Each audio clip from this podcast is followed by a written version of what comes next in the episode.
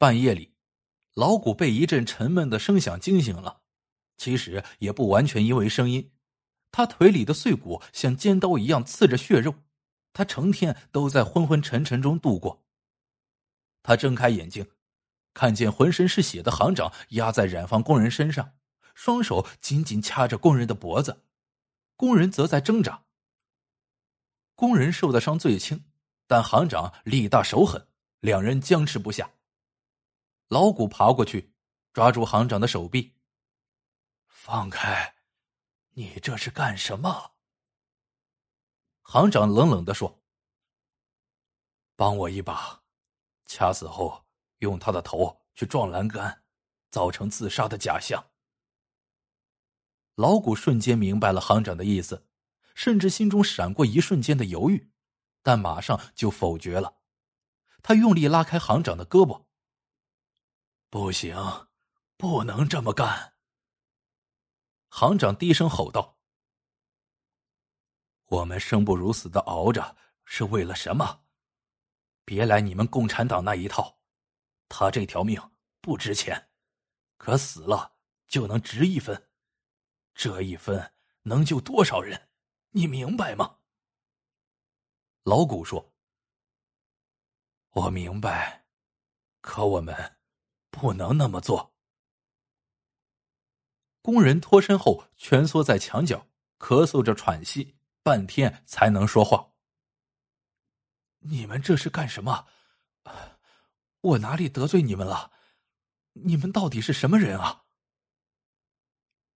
老谷爬到他的身边，看着已经无力而倒在地上的行长，对工人说：“这事儿也瞒不了你了，我就告诉你吧，咱们里边。”只有你有可能可以活着出去，但你必须答应我，不能做汉奸，哪怕你嘴上答应了日本人，也不能真的做汉奸，否则我们四个人死了，做鬼也不会放过你。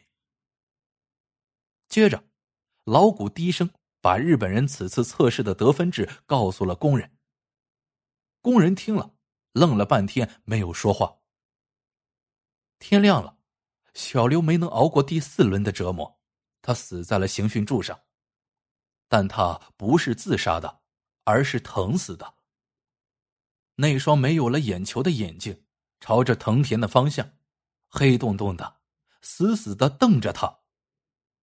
藤田烦躁的挥挥手，让人把尸体处理掉。老谷熬过来了。他也只剩了一只眼睛，全身是伤，而当行长被扔回来时，已经不成人形了，张着嘴冲着老谷呵呵的笑，满嘴是血，他的舌头已经没了。老谷闭上了剩下的那只眼睛，不忍心再看了。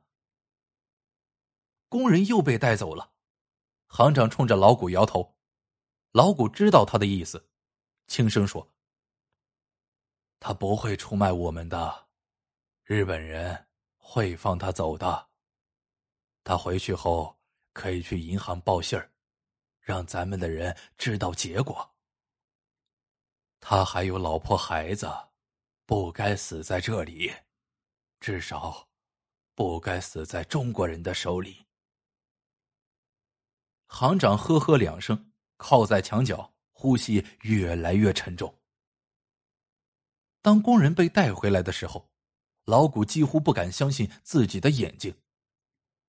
就这一次的折磨，让一个前两次只挨鞭子的男人变得和行长差不多了。他蜷缩的像个肉球一样，满脸都是被鲜血混合的眼泪和鼻涕，已经昏死过去了。老谷轻轻的拍打他，呼喊他：“兄弟，兄弟。”怎么回事？不是说好的吗？怎么变成了这样？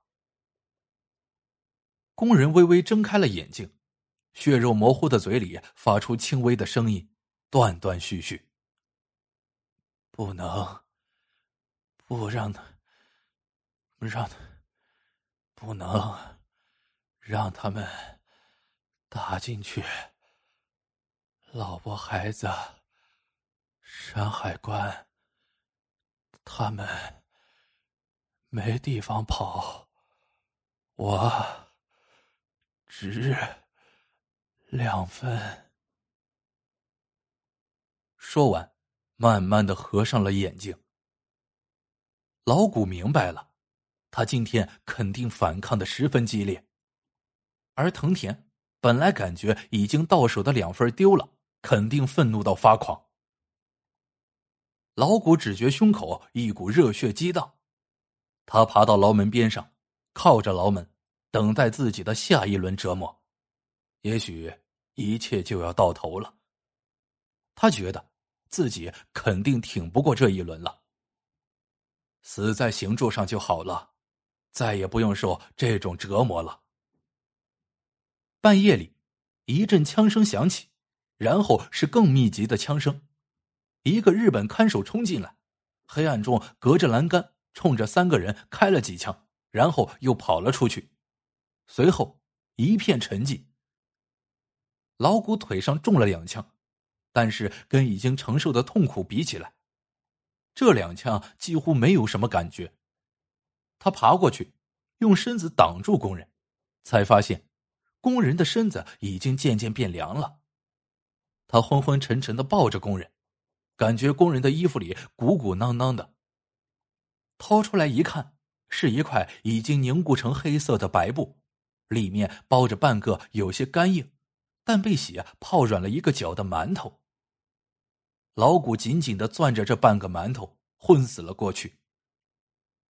等老谷醒来的时候，发现自己在一个担架上，两个士兵抬着他奔跑。